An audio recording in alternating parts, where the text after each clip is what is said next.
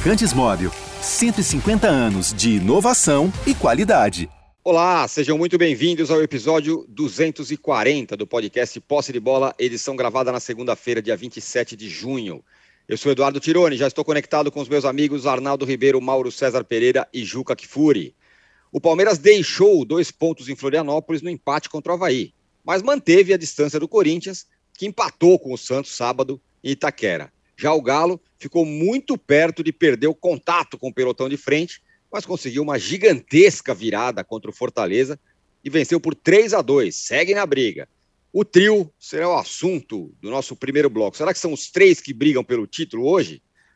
E quem está desgarrado do grupo da frente, pelo menos até aqui, é o São Paulo, que teve um péssimo resultado no Morumbi no empate em 0 a 0 contra o Juventude, que é um dos piores times do campeonato. Se outro dia o time do Ceni olhava para a ponta da tabela, agora já mira a zona de rebaixamento e está incomodando. Vai ter que priorizar as Copas, porque o brasileiro não dá mais para brigar lá em cima. É mais ou menos a mesma situação do Flamengo, que conseguiu uma boa vitória contra o América no sábado, mas ainda está longe das primeiras posições. Vamos falar sobre isso no segundo bloco.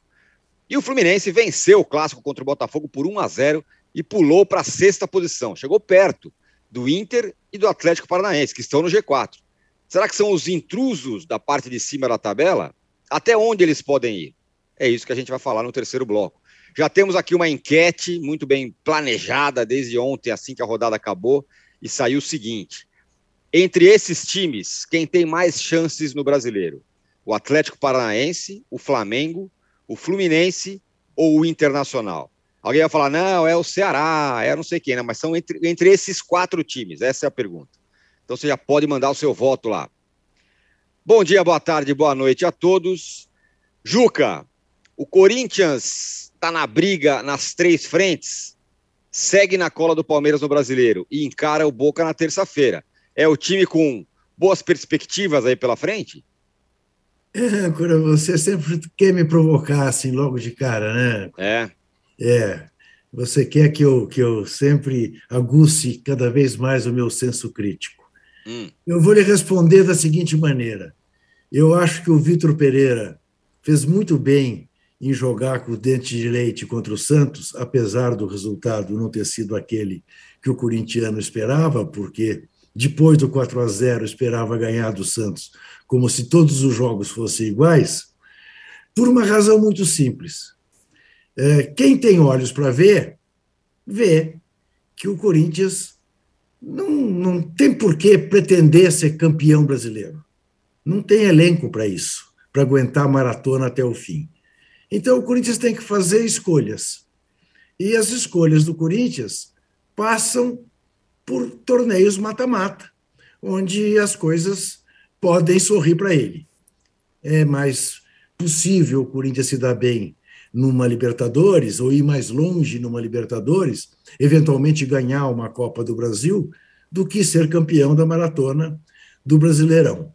Então, o Vitor Pereira fez a opção preferencial pelo jogo contra o Boca Juniors terça-feira, que é um jogo vital para o Corinthians seguir vivo na Libertadores e ganhar mais um dinheiro caso passe de fase. Veja, Assim mesmo, um garoto como o Duqueiroz, que tem sido tão importante para o Corinthians, se machucou. É dúvida se joga ou não joga nesta terça-feira. Né? É, ainda pois, logo para começar o segundo tempo, que não era a pretensão dele, o Juliano e o William. O Corinthians criou até chances para ganhar o jogo, umas três chances. Mas é isso. O campeonato do Corinthians é tentar ficar entre os quatro no Brasileirão. A gente está vendo, pelo nível do campeonato, que ele tem boas possibilidades para conseguir ficar entre os quatro e tentar beliscar um dos torneios em mata-mata. Portanto, eu acho que o que ele fez, fez com absoluta correção. E não adianta, é uma coisa incrível. Por mais que os treinadores expliquem as agruras que o calendário impõe, as pessoas, principalmente a crítica, trata de não querer entender. Todo mundo aceita racionalmente que o calendário é desumano, um absurdo. Mas na hora em que os treinadores, por causa disso, poupam os jogadores e o resultado não vem, são criticados. Tivesse o Corinthians vencido o Santos é, é, no sábado, ah, que maravilha! Foi brilhante o Vitor Pereira em colocar o dente de leite. Sete meninos da base começaram o jogo. Como empatou 0 a 0 ah, o Corinthians jogou dois pontos no lixo, o Palmeiras jogou dois pontos no lixo em Floripa e por aí afora. Né? É, não tem jeito, não tem jeito. O que o Atlético fez contra o Fortaleza é, é fora da curva. É muito mais pelo desgaste do Fortaleza, que viaja tanto que não é capaz de suportar nem mesmo uma vitória por 2 a 0 contra um time sem o Hulk e sem o Nacho. Mas é, aquilo que o Atlético fez foi excepcional. Em regra, nós vamos ver isso. Um campeonato em que vai chegar um momento que o nego tem que fazer uma escolha. E faz a escolha, invariavelmente, em detrimento do campeonato mais difícil que é o Campeonato Brasileiro. Agora, o Arnaldo, se tem alguém que pode, de alguma forma, mirar o Campeonato Brasileiro nesse momento é justamente o Palmeiras, que é o líder, o Corinthians, que é o vice-líder, e depois dessa virada aí, talvez o Galo, brigando aí na parte de cima. Você acha que ah, os candidatos estão por aí, estão separando homens e meninos? Estão, é, e acho que quem fez pontos uh, nessas, nessa, nessa primeiro, primeiro terço do campeonato lá na parte de cima, tem chance de continuar brigando pela, pela frente tripla. É curioso, né? O Juca falando em relação ao Corinthians, as opções pelas Copas. Você disse no, no início, né, Tironi? Ah, o São Paulo talvez faça opção pelas Copas, o Flamengo talvez faça opção pelas Copas. E aí o Brasileirão fica para quem, né? É, alguém vai ganhar, né? E acho que o, o Palmeiras, que pontua, é, já é curioso, porque é difícil a gente errar a previsão de Brasileirão nos últimos tempos, né? De campeão. Normalmente é o time que tem mais elenco, tem mais possibilidades, que arranca bem dentre aqueles mais poderosos. Tem ficado nas mãos de Palmeiras, Flamengo e mais recentemente Atlético. E acho que na largada desta temporada, as previsões já, uh, digamos, apontavam esses. O que foi surpreendente foi a largada ruim do Flamengo né, que já trocou de técnico e tudo mais. Então, eu acho que o Palmeiras e o Atlético, dos favoritos, continuam com chances. O Atlético conseguiu uma vitória daquelas é, improváveis, como disse o Juca, depois de ter enfrentado o Flamengo duas vezes na sequência, aquela, aquela, aquele desgaste emocional sem ser o principal jogador importante. Não perdeu o contato, como você disse, Tirano. E acho que o Palmeiras é, não venceu fora, mas é um resultado, não acho desastroso, não. O, o, o, Atlético acabou tendo a rodada a seu favor, porque lá em cima poucos venceram. Os dois primeiros não venceram. E tem que levar em consideração o seguinte: tem um recorte aí para a gente fazer até o dia 18 de julho, que é a data da abertura, a reabertura da janela, é, do final das oitavas da Copa do Brasil, do final das oitavas da Libertadores. Né? E Palmeiras e Atlético têm boas chances de estarem vivos uh, nas três frentes. É verdade que na Copa do Brasil o Palmeiras uh, começou perdendo do São Paulo e o Atlético ganhou do Flamengo só por um gol de diferença. E tem adversários difíceis na volta, são clássicos, mas eles têm boas chances.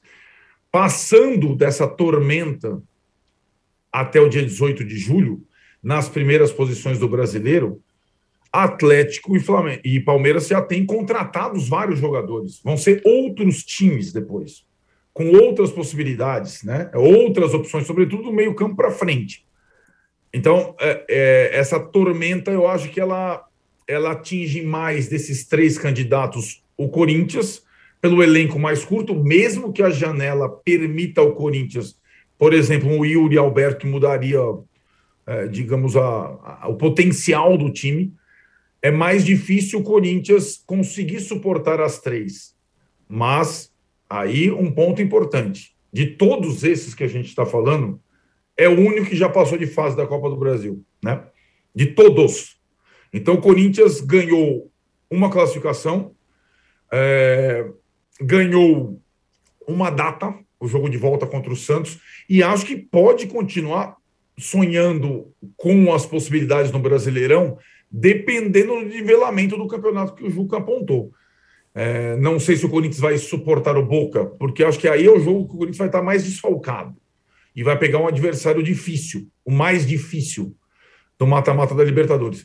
Mas, digamos, vivo na Copa do Brasil do Brasileiro, ele pode sonhar sim, ainda mais reforçando o time. Eu não vejo, sinceramente, hoje, Tirone, estamos aqui, o que? 14 rodadas? Algum time fora Palmeiras, Atlético e Corinthians com chance de ser campeão brasileiro. Pelo, pela pontuação atual e pelas perspectivas daqui para frente, de reforços, saídas e entradas.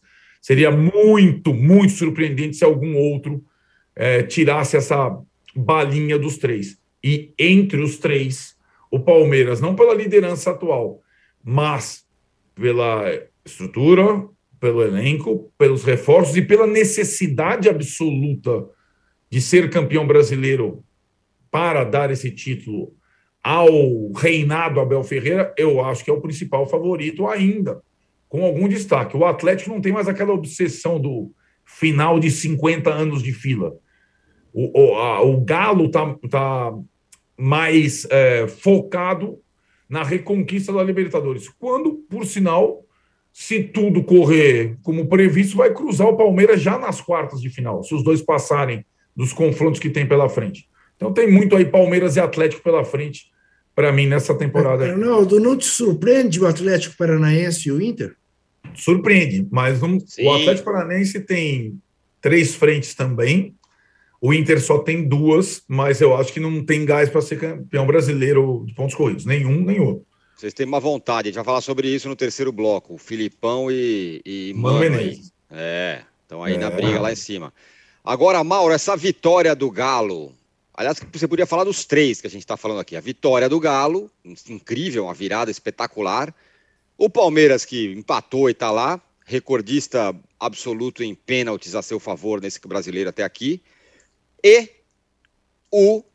É, quem é o outro time? O Corinthians, que agora claro, vai contratar Yuri Alberto e tudo mais.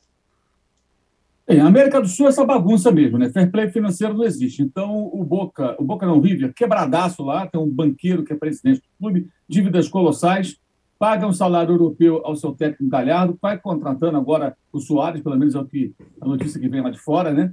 Então, o Luiz Soares não vai ganhar aquelas famosas duas mariolas e um pastel, né? Vai ganhar certamente um salário dolarizado na Argentina, altíssimo, mas que se dane, né? O River Plate está preocupado com isso. Ele está preocupado em formar time. Não, não existe regula, é, nada regulado na América do Sul. O Corinthians, com sua dívida milionária, traz um jogador caríssimo, que o salário do Alberto é muito alto, né? deve abrir aí, indica a mão de um jogador promissor que o Mantuan, mas vai trazer esse atleta aí para se reforçar. No caso do Atlético, a gente nem precisa falar, né? Que é o Mecenato. Então, estamos aí na maravilha que é o futebol sul-americano, onde o otário, entre aspas, como já falei, é aquele que paga as contas e se organiza. Caso do Palmeiras, caso do Flamengo, caso do Atlético Paranaense, caso do Goiás, caso do, dos times lá do Ceará, o Fortaleza do Ceará, esses são trouxas, né? Porque se organizam, se estruturam, procuram equacionar dívidas, mas os outros vão lá contratando e ninguém está nem ligando para isso. E a imprensa mal fala disso porque não convém. Isso não dá clique. O que dá clique é oba-oba em cima de contratação. Na Argentina, com o River Plate, no Brasil, com o Corinthians, com o Atlético, com quem mais aparecer. Feita essa ressalva, é, eu acho o seguinte: o jogo do Atlético sábado contra o Fortaleza, é, você pode olhar pelo lado do, da TV Galo, que é virada, sensacional, e olhar o jogo. O Atlético jogou muito mal muito mal. É impressionante como o Fortaleza é, sucumbiu diante de um time de segundo tempo sem nenhuma imaginação, desorganizado, que teve muita raça, é óbvio, evidente, mas despejou a bola na área o tempo todo, sem, sem muito critério. E dois, um gol contra e dois gols que nem foram aquelas cabeçadas fulminantes, sabe? Aquela bola que vai na cabeça do, do zagueiro, do atacante, o cara dá aquela testada violenta. Não, não. A bola morrendo dentro do gol. Incrível como o Fortaleza permitiu essa virada a partir de 31 minutos. Claro que, do ponto de vista atleticano, da TV Galo, foi uma maravilha. que vitória, que virada, herói. Claro que é tudo isso, tem que ser registrado. Mas tem um outro lado. O futebol do Atlético contra o Flamengo não foi isso tudo e no sábado não foi bom. Fosse bom, teria vencido o Fortaleza com autoridade, né? e não com toda essa dificuldade. Mas está desmerecendo a vitória? Não estou desmerecendo a vitória. Estou dizendo o seguinte: jogando isso que o Atlético está jogando, vai ser difícil fazer essas coisas todas que vocês estão eh, projetando. Ganhar isso, disputar aquilo, vai ter que jogar mais. É diferente do Palmeiras, na minha opinião, que teve um jogo com um time desfalcado contra um time que é bem organizado. O primeiro gol ontem do jogo resume muito bem é, o trabalho do técnico Barroca do, do Havaí. Acréscimo do primeiro tempo, 0 a 0 com o Palmeiras. A bola está no campo de defesa do Havaí. Qual a lógica ali? Ah, eu vou dar uma bicuda lá para frente, me livro da bola, gasto mais alguns segundos, acaba, vou para o intervalo no 0 a 0 O Havaí saiu trabalhando a bola lá de trás, trocando passo pelo lado direito, foi conduzindo a bola, foi trocando passo, chegou dentro da área, sofreu o pênalti. É, meio bobo, né? Até o pênalti do Gustavo Gomes, mas aconteceu o pênalti e o Havaí foi para o intervalo com a vantagem. Muitos pênaltis para o Palmeiras, é verdade, você frisou, mas aconteceu, né? O Bressan estava lá batendo asa dentro da área, a bola foi no bração dele em direção do gol, marcou o pênalti, nem teve vá, marcou na hora, o Palmeiras empatou o jogo.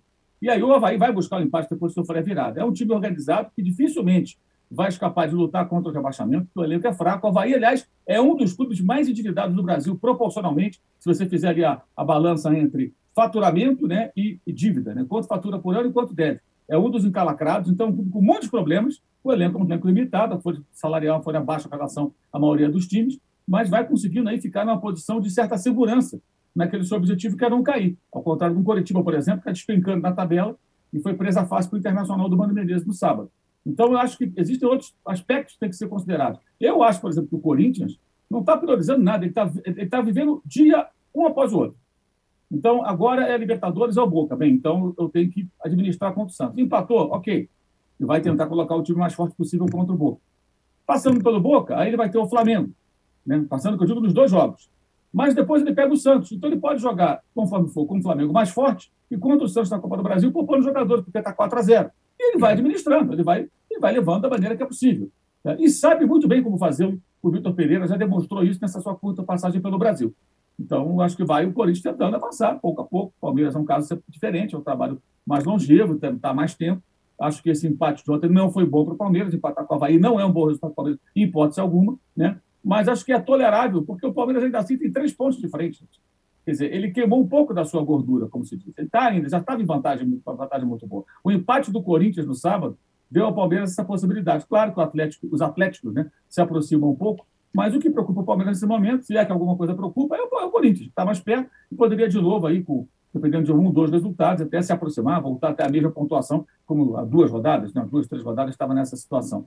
Então eu vejo dessa forma. Eu acho que, que o Atlético Mineiro, para competir, para valer, nas três competições, ele vai ter que jogar mais bola. Jogar mais bola. Eu não gostei do jogo do Atlético contra o Flamengo, apesar da vitória na quarta-feira.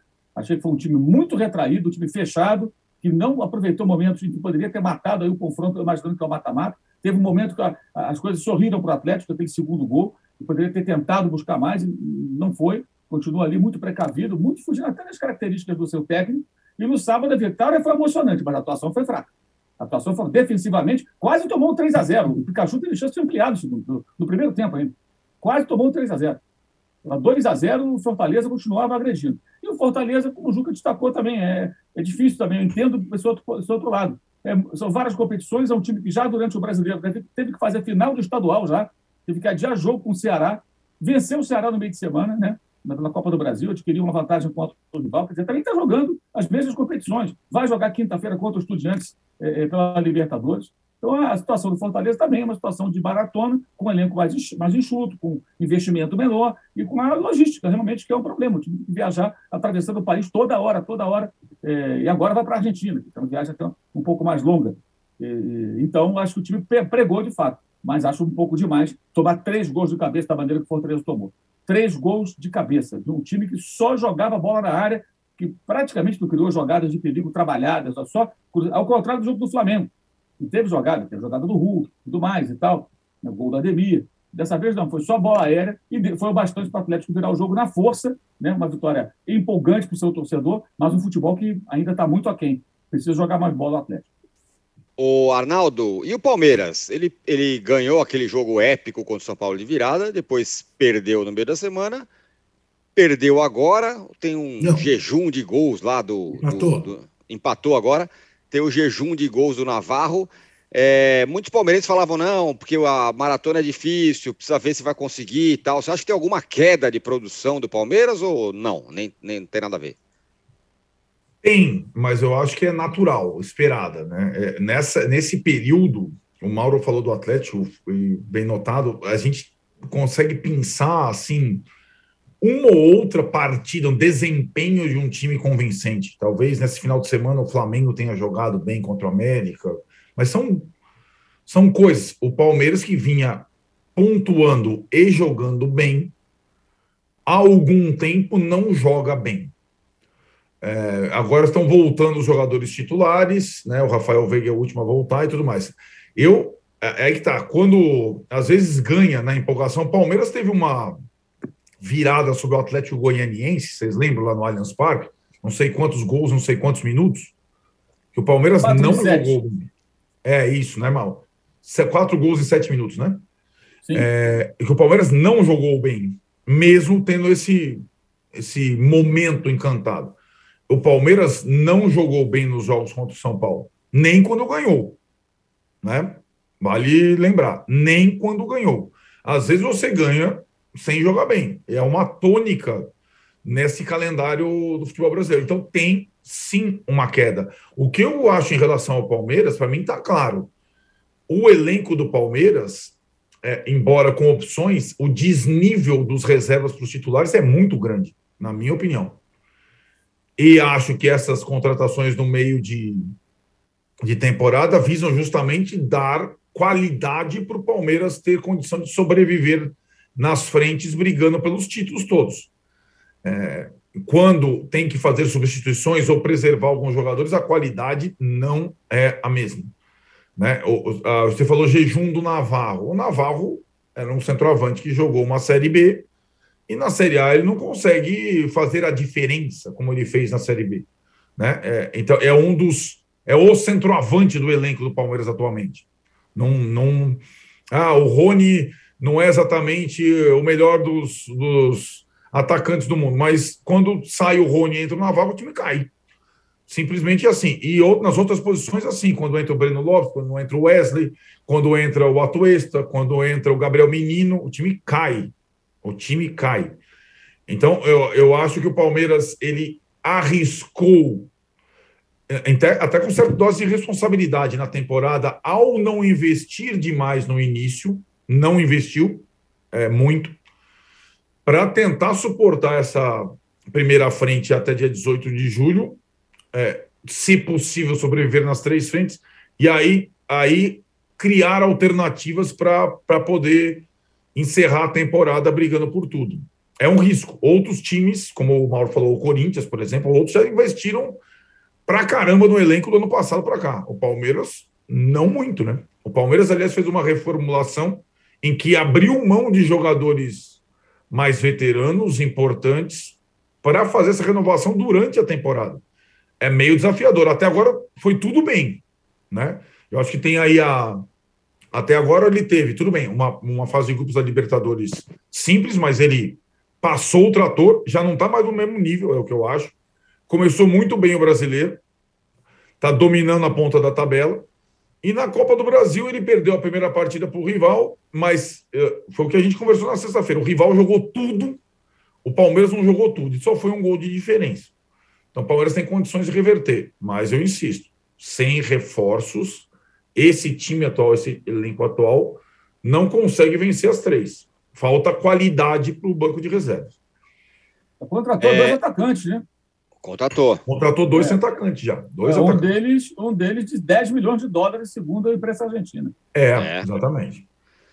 O Juca, o Anderson Moura fala o seguinte aqui: Juca, aquela live dos seus amigos São Paulinos é ótima. Eles conseguem mais likes lá do que aqui, sendo o mesmo âncora. Por que será? Você deveria fazer uma igual com algum jornalista corintiano, diz ele, o Anderson Moura. Desafiou, desafiou. Desafiou. E... O desafio de verdade é, é para você nos dar likes, Juca. Mas eu não estou entendendo, pera um pouquinho, a relação que ele fez entre um programa de dois São Paulinos e dizer que eu tenho que fazer com um corintiano. não tem nada a ver. Não, é live Para ter um a um, um de um time e outro do outro. Eu não entendi. Peça eu likes, só... Juca. Eu, eu quero deixar claro a quem nos vê que eu não declaro meu time, eu não revelo. É verdade. Meu... É tem razão. Questão que eu, jornalista não tem time do coração. Quero deixar verdade. isso muito claro a todos. Agora, like é uma obrigação que você tem, não é comigo, é com o âncora, que tem que gastar no terapeuta porque acha que é rejeitado. Isso. Quem dá like é. lá no programa âncora do rejeitado. É para o outro. É para o outro, é, é para é aquele que começa com A. Entendeu? Entendi. É isso. É isso. O Mauro, o Ricardo Martins, ele quer que você faça uma ponderação, porque o Galo estava com o time reserva. Não. Sim, estava com reserva. Para que, que o Galo tem dinheiro, mecenas, contrata 500 jogadores? Para usar a desculpa do time reserva, para ganhar do Fortaleza é, é, é, sofrendo tanto, jogando tão mal? Bem, ele, acho que ele deveria assistir a TV Galo, não dar like para gente. Comigo não tem TV Galo, Flá TV, Flá Corim, pode esquecer. Isso é visão de TV Galo ou da Flá TV. Tô fora. Aliás, hackearam a Flá TV nessa, nessa manhã aqui. É... Ah, Juca, é. o Luiz Souza, Sim. ele puxa a sua orelha. Fala, Juca, por favor, não use, eu também uso, eu confesso. Às vezes eu caio nesse ato falho. Não use essas expressões de racismo estrutural. Nego Qual? fez isso, nego fez aquilo. Ah, não. Obrigado. Abraço não, de um grande tá fã de vocês. Não, não, não, não, não, não, não, não. É o Luiz Souza o nome dele. Ne Luiz, neguinho fez isso, neguinho fez aquilo. Eu estou falando de brancos. É, então, é, é, não, não, não, não, por aí não. Né? É, é, é como se dissesse, alguém fez. Uma pessoa fez. E uma pessoa negra é uma pessoa igual à branca, à amarela, à, à indígena. Não. Menos, menos. Ó, para fechar aqui nosso primeiro bloco, eu vou dar uma parcela da nossa enquete. E, e, e pedir para a gente chegar em 2 mil likes. Não é muito, vai, gente. 2 mil é, só? Não, é, Tirone, então, só uma coisa, só para encerrar, a gente vai mudar de assunto. É, você já percebeu que todos os técnicos agora, com esses revezamentos, estão sendo chamados de professor Pardal? É verdade. Os, os brasileiros. O, parda, o, o pardalismo os, tomou conta do. Os brasileiros e estrangeiros.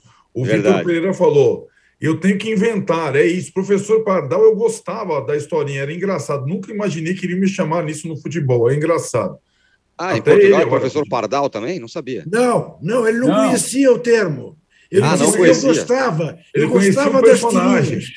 Eu é, gostava das tirinhas. É, não, minha pergunta é se, se o nome professor é, em Portugal também é professor Pardal, como não, é aqui. Não, não. Ele, não, ele não, fez... essa, essa falta de imaginação é nossa, de, de é. rotular é, todos os técnicos que saem da vala comum, de repetir a mesma coisa toda semana, de professor isso. Pardal. Isso, vem, isso. Que eu me lembro, vem desde o Carpegiani.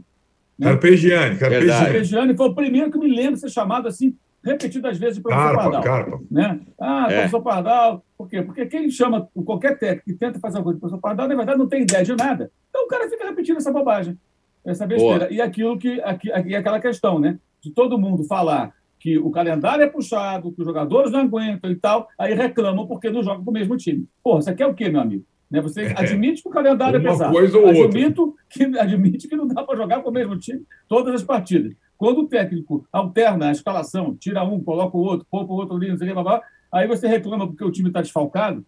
É o caso agora do atleticano que mandou a mensagem. Ah, mas tá. Gente, é o Atlético do Fortaleza, jogando em casa, no Mineirão.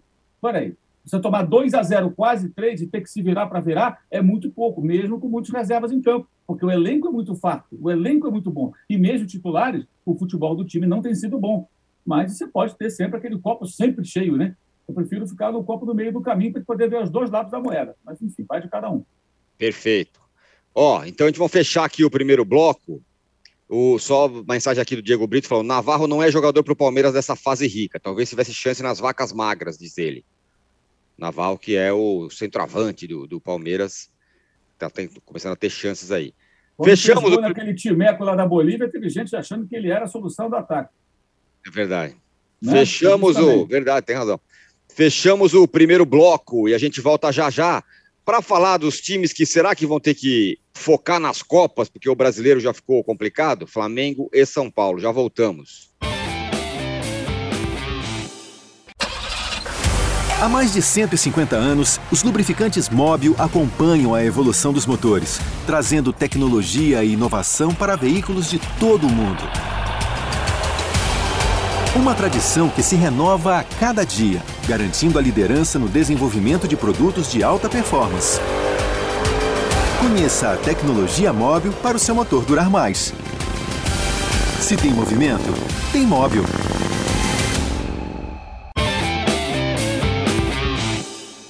Estamos de volta para o segundo bloco do podcast Posse de Bola. O Mauro César, sempre esperto, mandou aqui a significado de nego, visto no dicionário.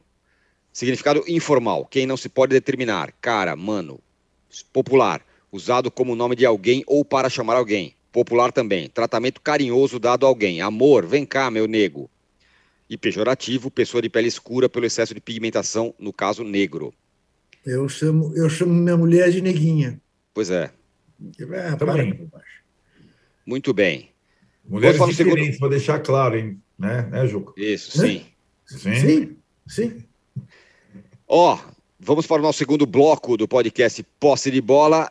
Começando aqui, ó, pelo seguinte: Arnaldo, São Paulo vai lá e empata com o Juventude, que é um dos piores times do Campeonato Brasileiro, em 0 a 0 é... E vamos. Ah, teve lá 30 chances, não sei o quê, mas não é que teve uma pressão ter terrível, o goleiro foi o melhor em campo, nada disso, né? Dominou o jogo, mas fez muito pouco. E aí, um resultado como esse, quando você empata com o pior time do campeonato, é para você mudar de foco? Vamos olhar para as Copas aí e tentar se salvar no brasileiro, que é o que resta. É isso? É isso. O curioso é que no caso do São Paulo, é, existia né, na, no planejamento e até nas declarações do, do Rogério Ceni a priorização do brasileiro. Né? Enfim, é, embora ele tenha falado ontem depois do jogo uma, uma frase importante e correta, o campeonato brasileiro ele não permite que você o relegue a um outro plano, porque da chance de título você vai para a zona de rebaixamento. E é mais ou menos o São Paulo ganhou posições com empate ontem, tá ali na, na primeira parte da tabela. Sua distância para o Z4 é mais próxima do que do para o G4. E acho que se fizesse lá os 21 pontos, ele falou inegociável antes da partida, chegar aos 21 pontos, que é esse, esse bolo da turma dos 20 para tentar chegar lá em cima. Mas não foi isso que aconteceu. E aí você faz o recorte, Tironi, que é, é meio ofuscado pela partida, vai, heróica do São Paulo contra o Palmeiras pela Copa do Brasil, fratura do jogador, vitória na raça e tudo mais, mas foi pela Copa do Brasil. O São Paulo fez um ponto em nove dos últimos do brasileiro, né? Perdeu para o Botafogo, que não conseguia pontuar. Perdeu para o Palmeiras de virada daquele jeito. Empatou com o Juventude, que não conseguia pontuar. Então, cara, nesses três jogos, acho que o São Paulo jogou o Campeonato Brasileiro dele no lixo, sinceramente. E aí faz com que a Sul-Americana, que era sempre colocada ali como um apêndice, passa a ter a sua importância. Então, acho que o jogo do Chile, é claro que o Rogério, mais do que qualquer outro treinador, eu reconheço que nenhum outro treinador tem hoje 10 contundidos no elenco. O Vitor Pereira está com quase isso, mas não tem 10 contundidos no elenco. E mais, quatro deles com cirurgia, que então não voltam na temporada. Então é uma questão que não tem nem perspectiva de retorno. É verdade, isso eu acho que é, sepultou os planos do Rogério em três frentes. Ele vai ter que fazer opções mesmo. E os próximos dois jogos do São Paulo no Brasileiro são fora de casa, contra o Atlético Goianiense e contra o Atlético Mineiro é real a chance do São Paulo daqui a duas rodadas estar lá colado no Z4, se não no Z4. Então, essa é uma situação em que o São Paulo acho que tem que rever os seus planos, sim, até porque na Copa do Brasil ele poderia ter morrido no jogo de ida, ele não morreu, ele ganhou do Palmeiras. Então ele vai ter que jogar para tentar se classificar na volta. E, e assim como o Santos, na minha opinião, que já foi eliminado da Copa do Brasil, ver a Copa Sul-Americana com outros olhos. Né? Então, é, de novo, agora começa. Agora temos a semana das Copas Sul-Americanas, Libertadores e Copa Sul-Americana é provavelmente dita. Da ida, os resultados da ida podem indicar o que os clubes vão fazer na volta. E o São Paulo vai para o Chile em princípio, com a força máxima, até porque hoje ele só tem uma força. Né? Ele não tem como no início da temporada, acho que até se planejou para isso, eu, eu tenho que admitir também, com um elenco que suportasse três competições, 30 e poucos jogadores, mais ou menos no mesmo nível. Com menos 10, você tem 23. Então você não tem mais três times, você tem dois e olhe lá. E acho que o São Paulo ontem expôs é, as suas limitações todas ao não vencer o Juventude, um dos piores times do campeonato. Tecnicamente, acho que é o pior, mesmo criando algumas chances, dominando o jogo e tudo mais. Ô, Juca, é, São Paulo expôs suas limitações, blá blá blá. Cara, é a quarta, quinta, sei lá, folha salarial, embora tenha perdido metade do, do, do elenco aí. É, essa, esse empate do São Paulo é aquele empate que é, bom, vamos mirar lá para baixo, que é o que nos resta. E no caso do Flamengo, a vitória, boa vitória do Flamengo, é aquela para falar: peraí, isso aqui é o Flamengo, a gente vai, vai ter chance de brigar lá em cima. É por aí? Veja bem, o Rogério Ceni ontem, até para minha surpresa, estava extremamente bem-humorado na entrevista é mesmo? coletiva. Né? Incrível, né? Estava né? Tava rindo, porque meio que ele se conformou, né? É como se fosse daquelas noites em que a bola não entra. E por mais que se faça, eu não acho que o São Paulo tenha feito, embora tenha merecido ganhar o jogo. Jogou para ganhar o jogo. Só o São Paulo queria ganhar, o Juventude estava na dele mas o São Paulo é, criou chance. O Miranda perdeu um gol incrível, até o Caleri perdeu um gol no final do jogo, né, que normalmente ele teria feito. Mas o que mais me chamou a atenção foi o fato do São Paulo ter sido um time estéreo, principalmente no primeiro tempo. Não adianta nada você ficar com a bola, você ficar com a bola, você ficar com a bola e não machucar né, a defesa rival. Não acho também que o resultado seja tão dramático a ponto de olhar para baixo acho sim, como disse o Arnaldo, que não é para olhar para cima. É, poderia olhar um pouco mais para cima e está jogando fora essa possibilidade. Mas não vou me surpreender, por exemplo, se ao término do Brasileirão o São Paulo estiver entre os quatro, entre os seis. Não vou ficar surpreso. Já em relação ao Flamengo, eu tô, faço parte daquela fila de pessoas que está esperando o momento em que o Flamengo se consolide e volte a brigar lá em cima. Apesar da diferença grande de pontos, o Flamengo tem time, elenco, talento para brigar mais para cima, de desembestar aí três vitórias seguidas e chegar lá em cima. Fez uma boa partida. E o 2 a 0 mentira. Era para ter sido 5, 6. Problemas que surgem no Flamengo. Parte política à parte. Essa relação que começa a ficar tumultuada entre o Gabigol e a torcida. E como ele é tupetudo, ele vai para o confronto, em vez de admitir que ele não está num bom momento. Objetivamente, ele não está num bom momento. Ele perdeu dois gols que Gabigol não perde melhor finalizador do Brasil, como a gente o tratou até o final do ano passado, ele não está no bom momento. Eu tinha que admitir isso, dizer, calma, gente, não estou bem, mas uh, logo mais vocês ficarão felizes de novo comigo. Uh, não sei até que ponto a vida mundana dele está atrapalhando o desempenho atlético dele. Em regra, atrapalha. Mas isso pode ser um problema, né? De o Flamengo é, perder um jogador como ele, perder a boa vontade dele, virar um objeto é, de crítica permanente da torcida. Mas eu tenho boa expectativa ainda sobre como será a, a campanha do Flamengo é, no Campeonato Brasileiro, em função do time que o Flamengo tem. E você, Mauro? Qual é a briga dos dois? Acha que o, o é, é, é, focar nas Copas? O Flamengo reage. O Flamengo tem elenco, pelo menos.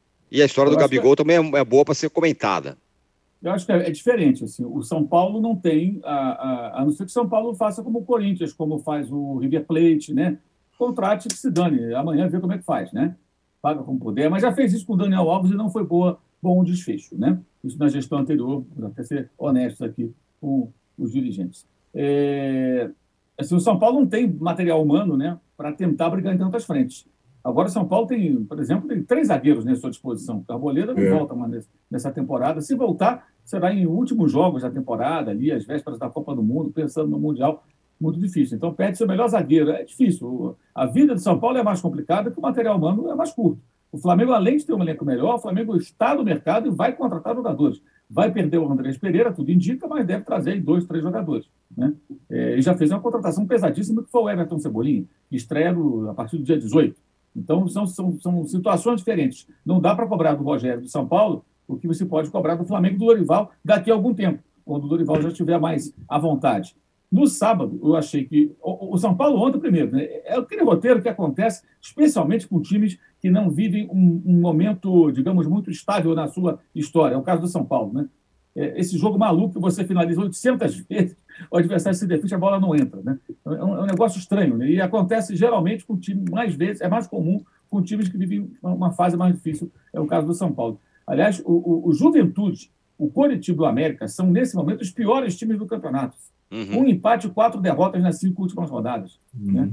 Então, assim, o nível do Juventude que enfrentou o São Paulo, nesse momento, é muito parecido com o do América, que enfrentou o Flamengo, enfrentou o Flamengo e muito semelhante também ao do Coritiba, que perdeu para o Internacional. São os times que estão do seu pior momento no campeonato, perdendo, perdendo, perdendo. São quatro derrotas de empate nos cinco últimos jogos. O Juventude deixou de perder depois de quatro jogos para o São Paulo. O América só não perdeu para o, o, o Fluminense, naquele jogo que foi 1 a 1 né? É, com homem a menos desde o primeiro tempo, que, aliás, uma coisa impressionante, né? como conseguiu ali o, o, o, o América segurar aquele empate. E o Coritiba também empatou nesses últimos jogos contra quem? Contra o São Paulo.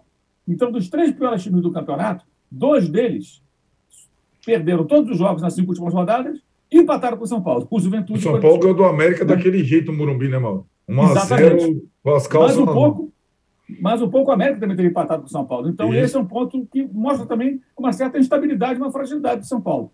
O Flamengo tem mais jogadores, né? E o técnico, aos poucos, vai conseguindo ali ajeitar a maneira dele.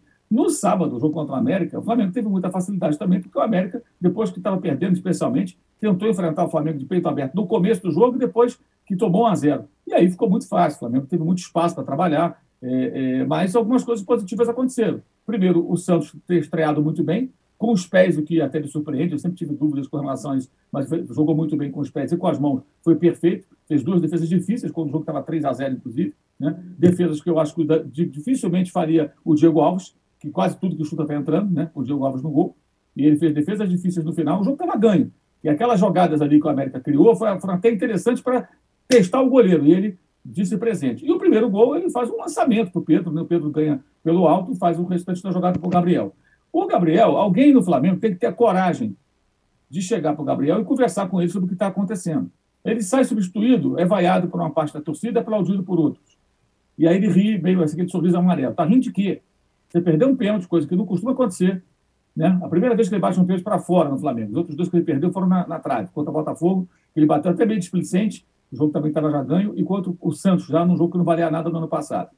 Quando ele perde o pênalti, o jogo fica um pouco dramático ali, porque Pô, perde o pênalti 1 a 0 sabe como é que é? A coisa da maré já não é boa. Tem um gol bem anulado, um impedimento clamoroso do América, mas na hora que a bola vai na rede, o torcedor fica assustado.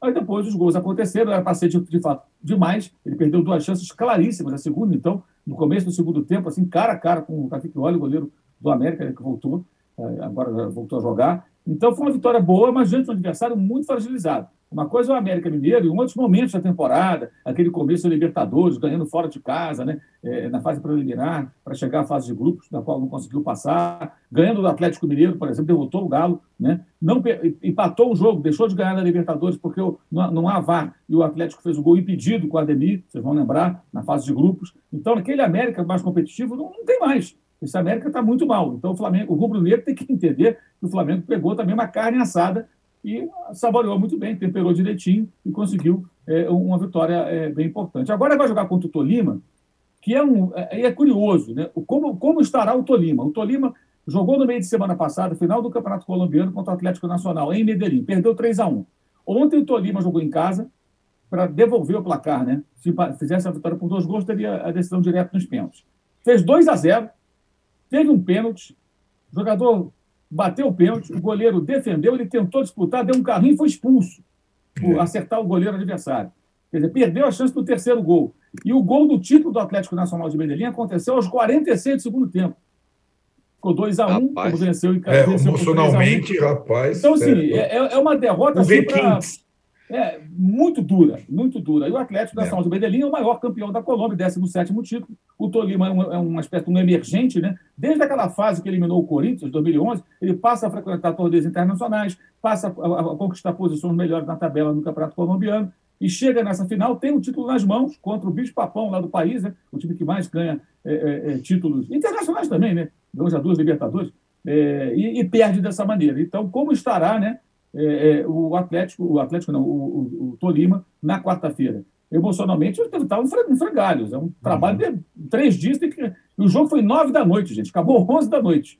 E aí tem um outro detalhe bom para o Flamengo. O Flamengo jogou. Assim, eu estou colocando aqui pontos para amanhã o Flamengo não ficar reclamando também. Ah, que é longe. É longe, sim. É uma viagem complicada, porque são, não, não é distante Bogotá, onde o avião desce, até, é, até Ibagué. Mas o aeroporto lá fecha muito e se for de carro, são 200 quilômetros aproximadamente, mas quatro horas de carro. a estrada é muito sinuosa. Então é uma viagem chata, de fato. Mas o Flamengo está viajando agora na segunda-feira, vai chegar lá com tempo, vai ficar é, é, em Bogotá, depois segue para a segunda perna dessa viagem, contra um adversário que está em frangalhos e o Prata, que é um dos jogadores mais importantes, já não jogou ontem e provavelmente não jogará quarta-feira. Se jogar, não estará na sua melhor condição. Então tem problemas de, de contusão, tem um abalo emocional de uma derrota que, para o Tolima, mais importante do que o Flamengo era ser campeão colombiano.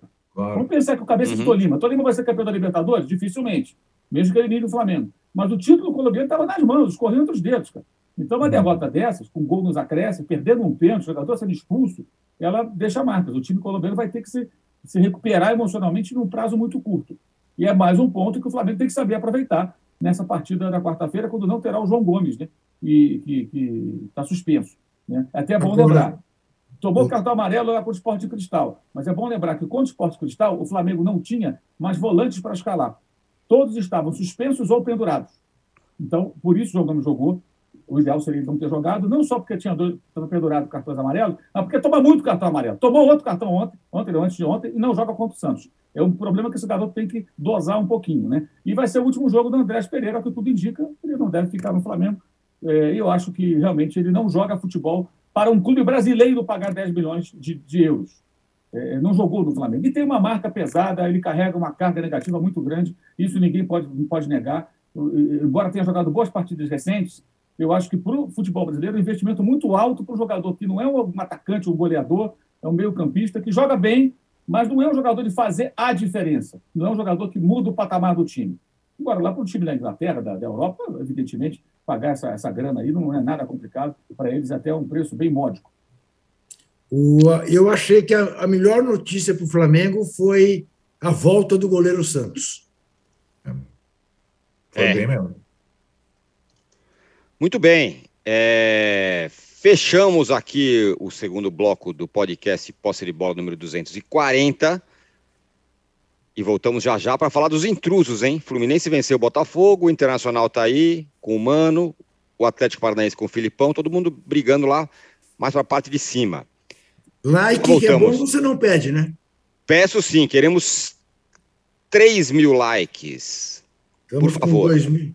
Quantos nós temos? 2.600? Vamos lá, bro. É pouco. Senta o dedo. Senta o dedo aí. Já voltamos. Você já sabe, né, que para ficar por dentro de tudo que acontece no Brasil e no mundo, basta ficar de olho no canal UOL. As principais notícias do dia você acompanha no UOL News, de manhã, à tarde e à noite. Em ano de eleição presidencial, tem o nosso radar das eleições para você se informar e entender as disputas por todo o Brasil. Se o seu lance é o esporte, o canal UOL não te deixa na mão. Toda segunda-feira e toda sexta, o Posse de Bola comenta a rodada do futebol e tudo aquilo que tem de novidade no mundo esportivo. E todas as terças, quartas e quintas você assiste ao All News Esporte comigo e com o nosso time de comentaristas e convidados especiais. A melhor cobertura de entretenimento da internet está em Splash. As maiores estrelas do Brasil e do exterior, você sabe, estão aqui no Atalab. As línguas mais afiadas da internet passam por aqui para te deixar por dentro de tudo que tá bombando. Assista, comente e compartilhe o canal UOL em 2022. O seu universo online ao vivo e a hora que você quiser. Estamos de volta para o terceiro bloco do podcast Posse de Bola número 240. É... Bom, o Fluminense venceu aí o clássico contra o Botafogo. Juca. E aí eu quero saber o seguinte: o Fluminense venceu o Botafogo, o Internacional venceu o Coritiba e o Atlético Paranaense também bem na rodada. Algum desses times tem força para brigar pelo título, que é o tema da nossa enquete aqui de hoje? Eu acredito que não brigar pelo título, não. Mas vamos aí por partes. Internacional teve um jogo interessante contra o Curitiba, porque o Curitiba começou a partida melhor do que o Inter no Beira-Rio e acabou o Inter fazendo três gols, uh, liquidando o jogo ainda no primeiro tempo, sem correr o risco que correu contra o Botafogo. Uh, uma vitória categórica do Internacional que dá margem para o Colorado sonhar. Mas acho que sonhar não é proibido, mas pensar em título seria pensar demais. O Atlético Paranaense surpreende, poupou jogadores para o jogo da Libertadores e meteu quatro no Bragantino, né? que está fazendo água, diga-se de passagem. Há problemas em Bragança que precisam ser resolvidos. E o Fluminense Pombas, num clássico na casa do rival, 30 mil pessoas, conseguiu uma vitória dessas de aplaudir em pé. Agora, de novo, perdendo muitos gols. Impressionante como o Fluminense cria, mas não bota para dentro. Acabou fazendo um gol de zagueiro e o Manuel jogando como se fosse centroavante. Fez o belíssimo, a ginga dele. Olá. Né? Né, que até o, o defensor do Botafogo se esparrama pelo chão, foi um golaço do Manuel. Uma vitória para deixar a tricolor muito feliz e para deixar o botafoguense com os pés no chão, porque o Botafogo pouquíssimo, jogando em casa, pouquíssimo ameaçou uh, o desempenho do Flu. Agora, acho que são três, três times que realisticamente se mirar o quarto lugar, está de bom tamanho o título, eu acho demais. Ô, Mauro, que tal, hein, o Fluminense é, sobre o Botafogo? Foi muito melhor, tá? nos números foram, foi muito melhor, né? Ah, foi muito superior. Aliás, a atuação do Botafogo foi um negócio deprimente, né? O Botafogo, no primeiro tempo, teve 16% de posse de bola, em casa. Torcida, fez festa, 30, quase 30 mil pessoas no estádio, aquela coisa toda. É, é eu achei curioso o seguinte: o João Textor, quando Anderson Moreira foi demitido, a alegação era que o Botafogo não tinha o modelo de jogo que ele gostaria. Eu acho até legal. Eu não quero esse jogo reativo, não vou investir uma grana para o cara montar um time que rejeita a bola, fica aqui se defendendo. Eu não estou mais na segunda divisão. Eu estou comprando um time de Série A e eu vou meter jogador aí, vou contratar jogador, vou botar dinheiro, cara.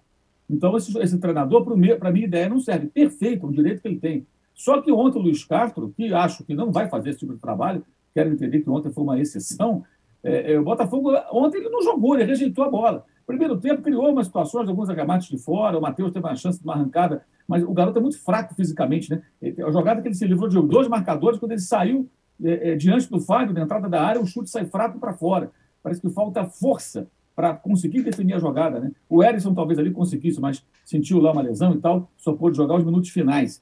É, mas também não sei se o Erisson se livraria, como ele se livrou da marcação adversária, enfim.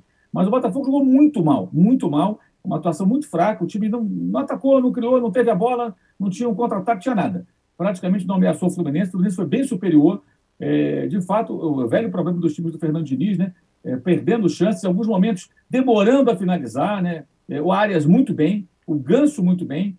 E o Caio Paulista é o segundo jogador que o Diniz inventa, entre aspas, como lateral esquerdo no Fluminense. Teve o Caio Henrique, que está no Mônaco, né, que voltou para a Europa, chegou às seleções aí de base e tal, que funcionou muito bem, era volante, virou lateral esquerdo, e agora o Caio Paulista. Eu vi gente reclamando durante o jogo dele na rede social, e eu achava o contrário, que o Fluminense estava toda hora acionando o Caio Paulista, e ele era o cara que era uma, uma válvula de escape ali, criando situações pelo lado direito da defesa do Botafogo. E foi por ali que surgiu a jogada do golaço do Manuel, né, que teve muito, muita classe para.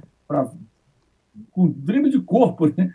É, o, passaram o gatito, o Saravia e ele chutou a bola no alto da rede. A vitória justíssima do Fluminense.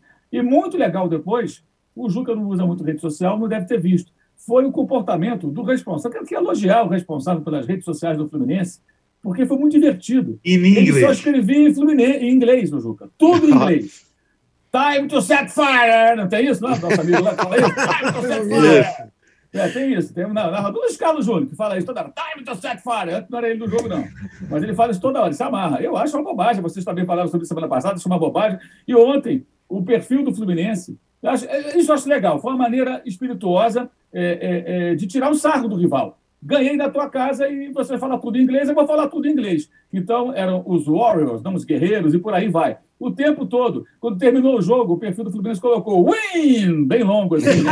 E por aí foi. Isso durou o resto do dia. Ficou assim até tarde da noite, acho que agora parou. O perfil do Fluminense tirando o sarro. Eu achei legal, porque a rede social é isso, brincadeira. Tirar um sarro não foi desrespeitoso, foi, foi realmente tirar um sarro do rival. E é curioso porque o Fluminense venceram o Botafogo lá no Carioca e aí caiu o Enderson Moreira. O que se noticiou à época foi que o Enderson já estava definido que ele não ficaria por conta das razões que já citei, né? pela forma como trabalha e o, o Textor não queria. E agora, curiosamente, é contra o Fluminense que o Botafogo joga meio que a moda Enderson Moreira, um jogo mais reativo, muito mal e perde. Entendo que o Luiz Carlos está no começo do trabalho, ele tinha lá os seus desfalques, mas eu acho que não dá para o Botafogo em casa, contra qualquer adversário, jogar também assim. Não dá para jogar como tentou contra o Corinthians, tomou um baile, né? Ele não tinha nem chegado no Castro, estava chegando no Brasil. E também não dá para ser um time que tem 16% de posse de bola no primeiro tempo. Depois terminou com uns 24, 25, é, mas muito pouco. Foi um time muito mal o Botafogo. E acho que o Botafogo tem alguns jogadores ali que não tem nível para serem titulares do Botafogo dentro da proposta de um time mais forte que ele está construindo. Vai ter gente ali que vai rodar. Naturalmente chegarão jogadores melhores e esses caras vão perdendo espaço no time do Botafogo que vinha aí de duas vitórias empolgantes contra o São Paulo, é aquela espetacular contra o Internacional, né, com, com um VAR contra, tudo contra.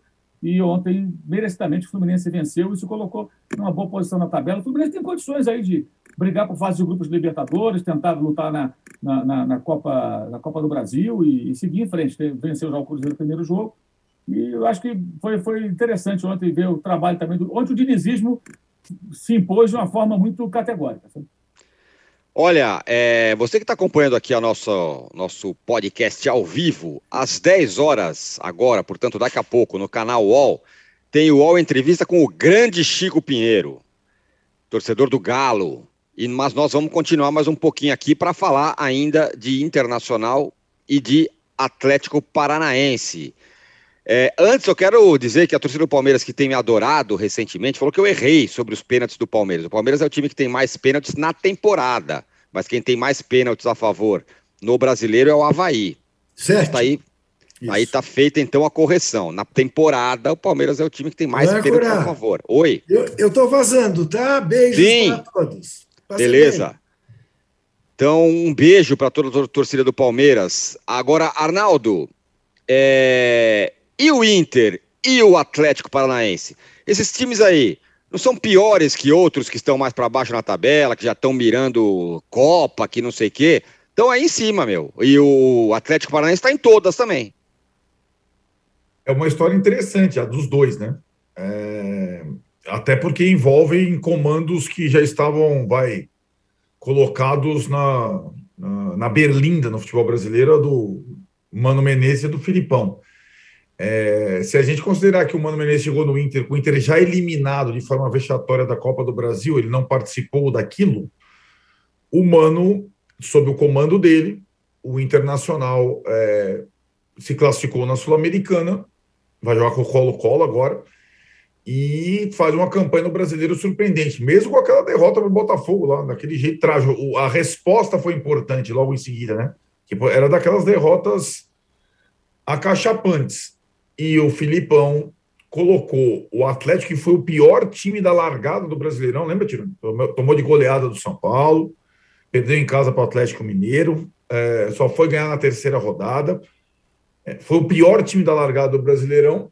O Filipão colocou o time lá em cima, está classificado na Libertadores, vai jogar com o Libertar, e na Copa do Brasil ganhou fora o primeiro, que é uma raridade, um dos raríssimos casos o visitante ganhar. Ganhou do Bahia fora, que aliás demitiu o Guto Ferreira e trocou pelo Anderson Moreira, né? Então, assim, são, são campanhas é, surpreendentes. A do Atlético é mais desafiadora ainda, porque ele tem três frentes. A gente estava falando do Fluminense, do Diniz. O Diniz, de novo, e, e, e acho que nesse calendário maluco faz muito sentido ter mais tempo é, ou algumas semanas livre para trabalho, e o Fluminense tem, porque não está nas competições internacionais Lembra um pouco o Diniz no São Paulo, que foi caindo das competições mata-mata e ficou com um calendário é, capaz de fazer o que ele mais gosta, porque ele não é. O, o Diniz é, é curioso, né? Ele talvez tenha mais o estereótipo do professor Pardal, que a gente estava falando tanto, né? De jogo diferente, de uma situação tal, a partir do goleiro tal, mas em escalação ele é o menos interventor ele até consegue colocar jogadores em posição diferente, como o Caio Paulista, o Mauro disse, mas ele insiste na mesma escalação todos os jogos, quando ele acha um time titular. E, e ele, com um calendário menos recheado que os demais, ele pode fazer. Assim como o Mano tenta fazer no Internacional. O Filipão não. O Filipão vai ter que trocar, porque ele tem três frentes. Né? Então, eu acho que são, são campanhas surpreendentes. O Atlético Paranaense normalmente ele abre mão do brasileiro para focar em Copas, dessa vez está conseguindo lidar com as três. É, impressionante mesmo. E agora é, tem esse desafio, os dois têm, né? Inter e Atlético, esse desafio é, da, da, nas competições sul-americanas no meio da semana. Sendo que o Atlético, pouca gente lembrou, o Atlético está classificado na Libertadores da América. O Inter joga Sul-Americana, assim como são Paulo, Santos e tudo mais. Muito bem. Fechamos aqui. Oh, fala, Agora, fala. Diga lá. Só frisar que o, o, o Atlético dos Colares já venceu o Bragantino metendo quatro já com várias reservas, né? Já Isso, poupou vários jogadores e ainda assim é. assim conseguiu a vitória. A fase é espetacular, é muito boa. É, acho bem mais interessante o que está fazendo o Felipão do que o Mano Menezes, ainda mais depois daquela derrota do Botafogo com o Tomoro. Mas tá muito parabéns bem. aí, o Escolar está conseguindo, de fato, é, é, é, e além da, de qualquer expectativa otimista. Bacana. É verdade. Fechamos, então, o podcast Posse de Bola número 240. A gente volta na sexta-feira. Valeu, Mauro, Arnaldo, Juca já foi. Todo mundo que esteve com a gente aqui. Tchau. Você pode ouvir este e outros programas do UOL em uol.com.br/podcasts. Posse de Bola tem pauta e edição de Arnaldo Ribeiro e Eduardo Tironi. Produção de Rubens Lisboa. Operação de ao vivo de Fernando Moretti e Paulo Camilo. Coordenação de Fabrício Venâncio e Juliana Carpanês. Os gerentes de conteúdo são Antônio Morei e Vinícius Mesquita. E o diretor de conteúdo é Murilo Garavello. Qual?